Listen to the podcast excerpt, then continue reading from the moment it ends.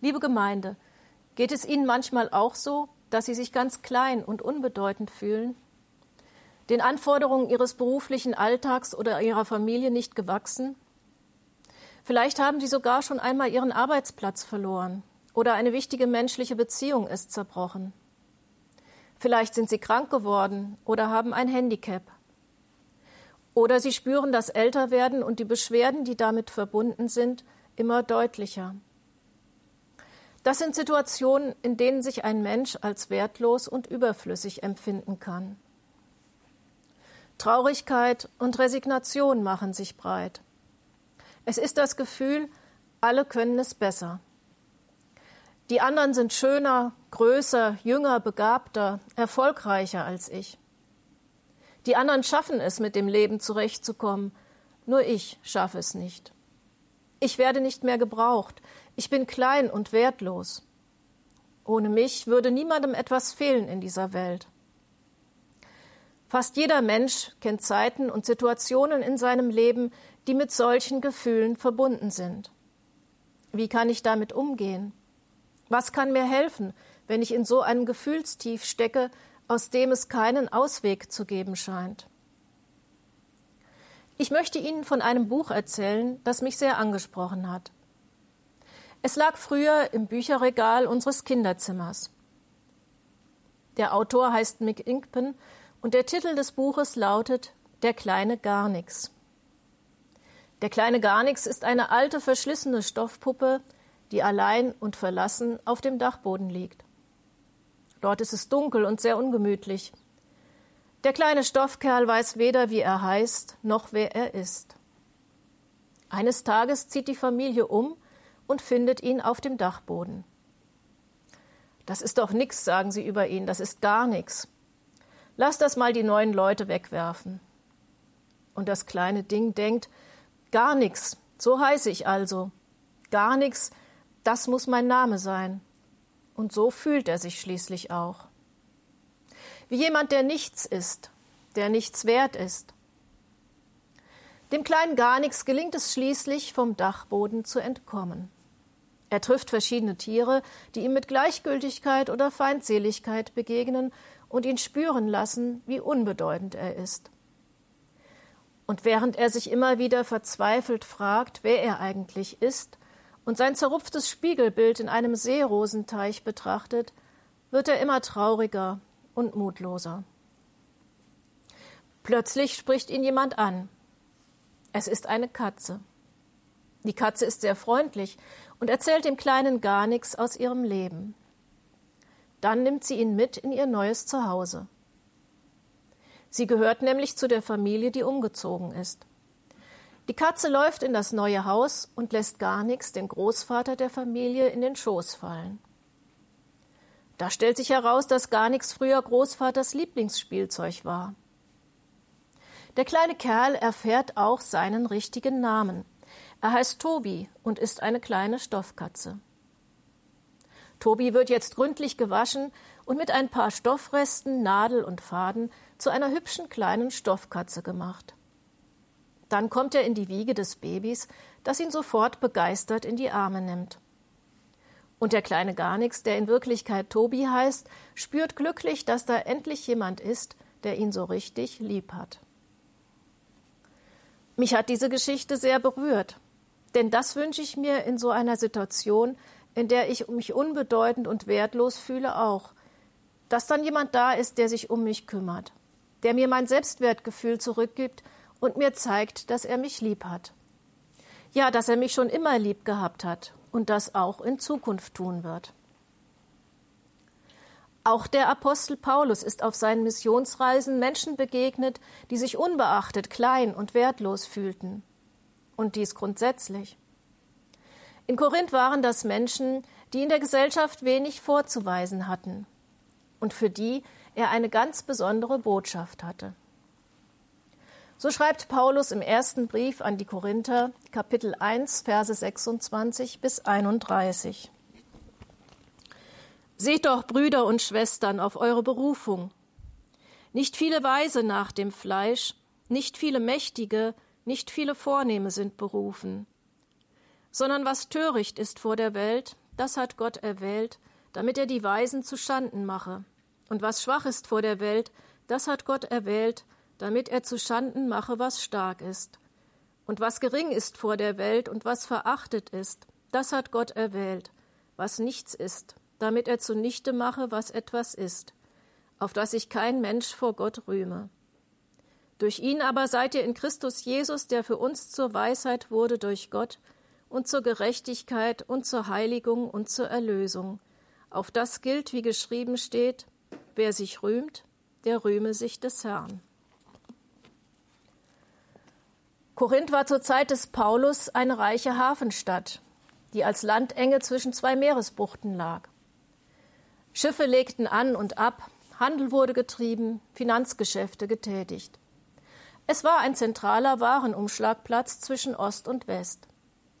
Geschäftig ging es zu in den belebten Straßen und auf der Agora, dem Marktplatz. Es war eine Stadt, die vom Kommerz lebte.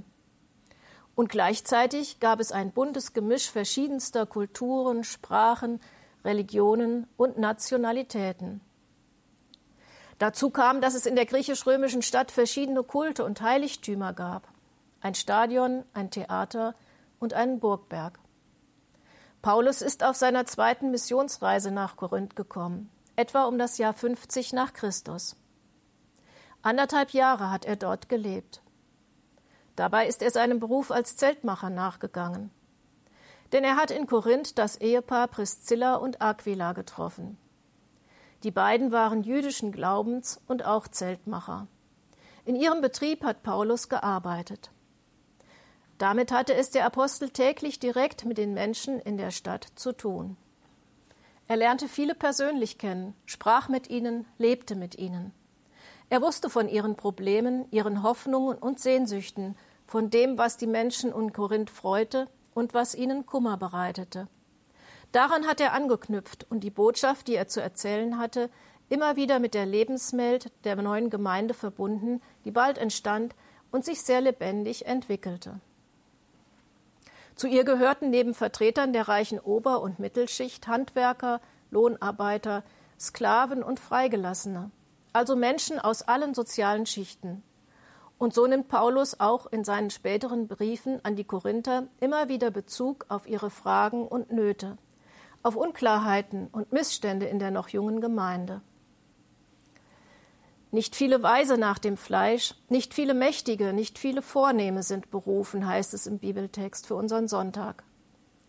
Nach dem Fleisch, das bedeutet nach menschlichen Maßstäben. Reiche, einflussreiche und hochgebildete gab es also nicht so viele in dieser Gemeinde. Von ihnen wird es unter den etwa 100 Mitgliedern auch einige gegeben haben, die sich von Paulus angesprochen fühlten. Aber in erster Linie waren es die, die vor der Bevölkerung der Korinther als dumm, schwach und bedeutungslos erschienen. Es waren die Garnixe von Korinth, die Paulus besonders im Blick hatte. Es waren die, die spürten, dass sie im Getriebe dieser Stadt untergingen wirtschaftlich, sozial und religiös. Es waren die, die die Orientierung verloren hatten beim großen Angebot der verschiedenen Religionen und Kulte. Auch Menschen wurden in Korinth als Ware gehandelt. Es gab Sklaverei, es gab Tempelprostitution. Da waren Menschen ohne Selbstbestimmungsrecht, ohne eigene Würde. Paulus sagt, dass Gott für diese Menschen da ist. Paulus meint, dass Gott die Garnixe von Korinth berufen hat, dass er sie in seiner Gemeinde haben möchte. Weil Gott weiß, dass sich die Menschen in Korinth nach jemandem sehnen, der sie so annimmt, wie sie sind. Der spürt, unter welchem Leistungsdruck sie stehen, der ihre Selbstzweifel sieht, der sie beim Namen nennt und in ihrer Einmaligkeit sieht, der weiß, dass in jedem Menschen Gaben und Fähigkeiten stecken, die es hervorzulocken gilt der Menschen verwandeln kann. Schuld in Vergebung, Gefühle der Sinnlosigkeit in Lebensmut. Gott wählt nach seinen ganz eigenen Maßstäben aus. Und das sind ganz andere Maßstäbe als die der Menschen. Bei Gott gilt nicht der etwas, der besonders reich ist, der in der Gesellschaft hoch angesehen ist. Bei Gott gilt auch nicht jemand deshalb besonders viel, nur weil er besonders arm ist. Wie erfolgreich, wie angesehen, wie vermeintlich wertvoll ich vor den Menschen bin, das spielt bei Gott keine Rolle. Das mag sein, wie es will. Bei Gott gelten die etwas, die erkannt haben, dass sie allein tatsächlich gar nichts sind in dieser Welt voller Konkurrenz und Ellenbogendenken, aber mit ihm alles. Bei Gott gelten die etwas, die unheilbar krank sind, hilflos und auf andere angewiesen, und die, die die Sehnsucht haben zu spüren, Gott ist bei mir. Er hilft mir, steht mir zur Seite, tröstet mich, macht mir Mut zum Leben. Wenn ich mich darauf einlasse, zu ihm zu gehören, dann werde ich erfahren, dass ich ein wertvoller Mensch bin. Denn Gottes Maßstab ist die Liebe. Und darauf dürfen wir als Christen stolz sein. Dafür dürfen wir uns rühmen, wie es im Bibeltext heißt, dass wir zu Gott gehören und zu seinem Sohn Jesus Christus. Jesus Christus ist in seinem Leben selbst einer von denen gewesen, die nach menschlichen Maßstäben gesehen praktisch nichts wert waren. Arm in einer Futterkrippe geboren, später ohne feste Wohnung. Einer, der sich selbst klein machte, sich mit Verachteten an einen Tisch setzte und anderen die Füße wusch. Einer, der zum Spielball der Mächtigen und Einflussreichen wurde, der wusste, was es bedeutet, Schmerz und Leid zu ertragen bis zu seinem Tod am Kreuz. Jesus Christus ist es, der das Wort des Propheten Jesaja wahrmacht. Das geknickte Rohr wird er nicht zerbrechen und den glimmenden Docht wird er nicht auslöschen.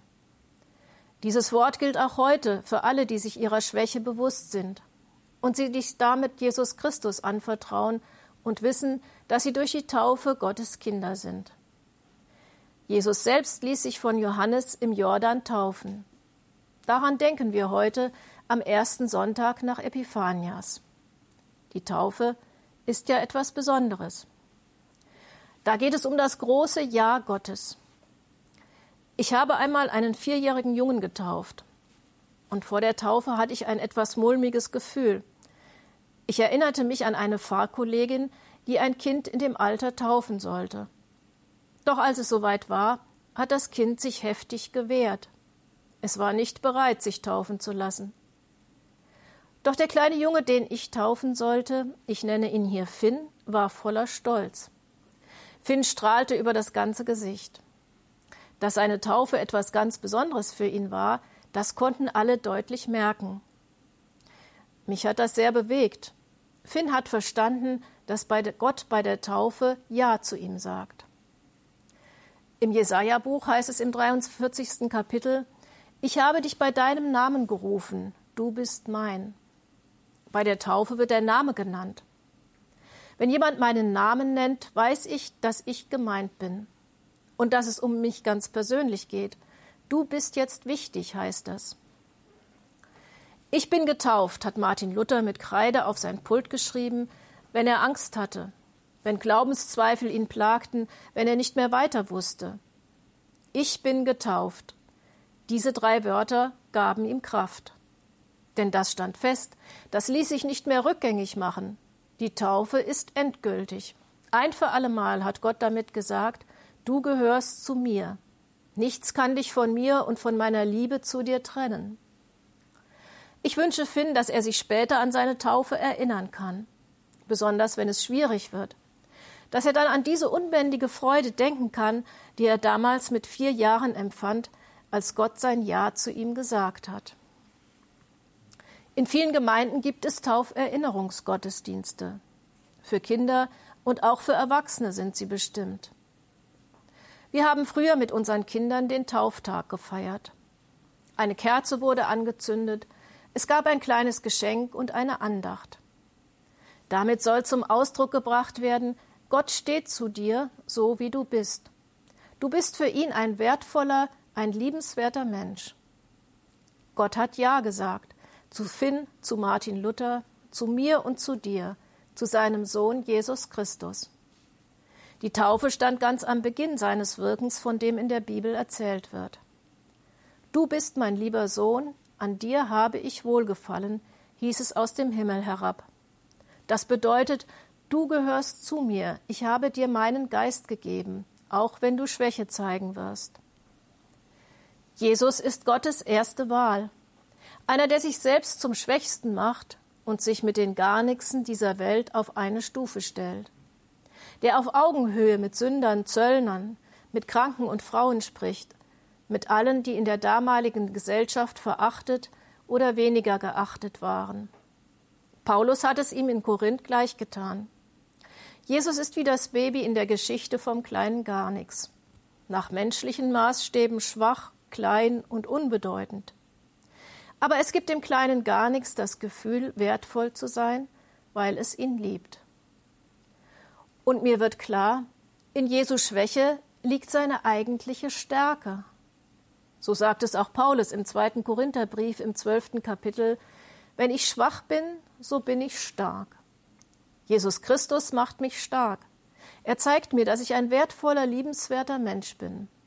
Er hat mich erwählt, hat Ja zu mir gesagt und tut das jeden Tag wieder neu. Sicher täte das vielen einmal gut, Schwäche zu zeigen statt Stärke. Ein Menschsein im Sinne Jesu.